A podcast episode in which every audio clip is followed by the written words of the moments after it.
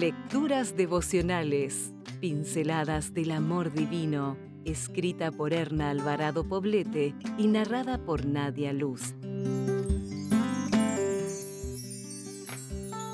9 de junio. Esto es el amor, ser pacificadoras. Hasta donde dependa de ustedes, hagan cuanto puedan por vivir en paz con todos. Romanos 12, 18. Las mujeres hostiles, regañonas, discutidoras, impositivas y peleonas se encuentran en todas partes y en todos los ámbitos de la sociedad. No son resultado de cierto temperamento, ni mucho menos producto del entorno en el que crecieron o en el que se desenvuelven ahora. Quien utiliza esto como argumento solo busca excusas. En realidad es la falta de paz interior lo que lleva a una mujer a estar en guerra con todo y con todos empezando con ella misma. Esta guerra se alimenta de ansiedad, enojo transformado en ira, preocupación excesiva, sentimiento de poco valor personal, descontento e ingratitud.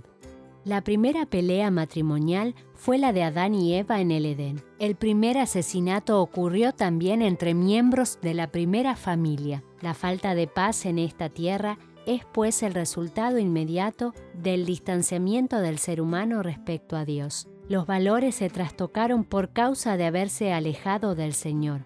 El egoísmo tomó control de nuestros impulsos. La búsqueda del bien común perdió importancia y fue sustituida por la búsqueda egoísta del bien propio.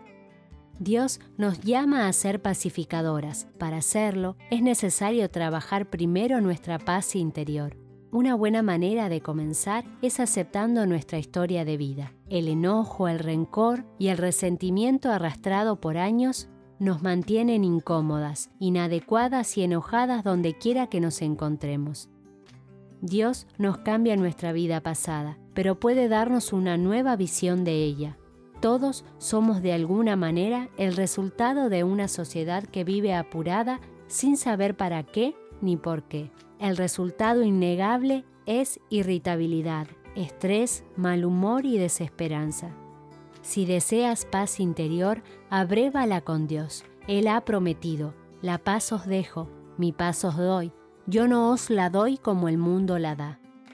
Tranquiliza tu mente. Al hacerlo, también lo hará tu cuerpo, tus emociones, tus acciones y tu diario vivir. Cambia tus pensamientos. La vida no es un verdugo que nos golpea sin descanso. La vida es un don de Dios que necesitas disfrutar.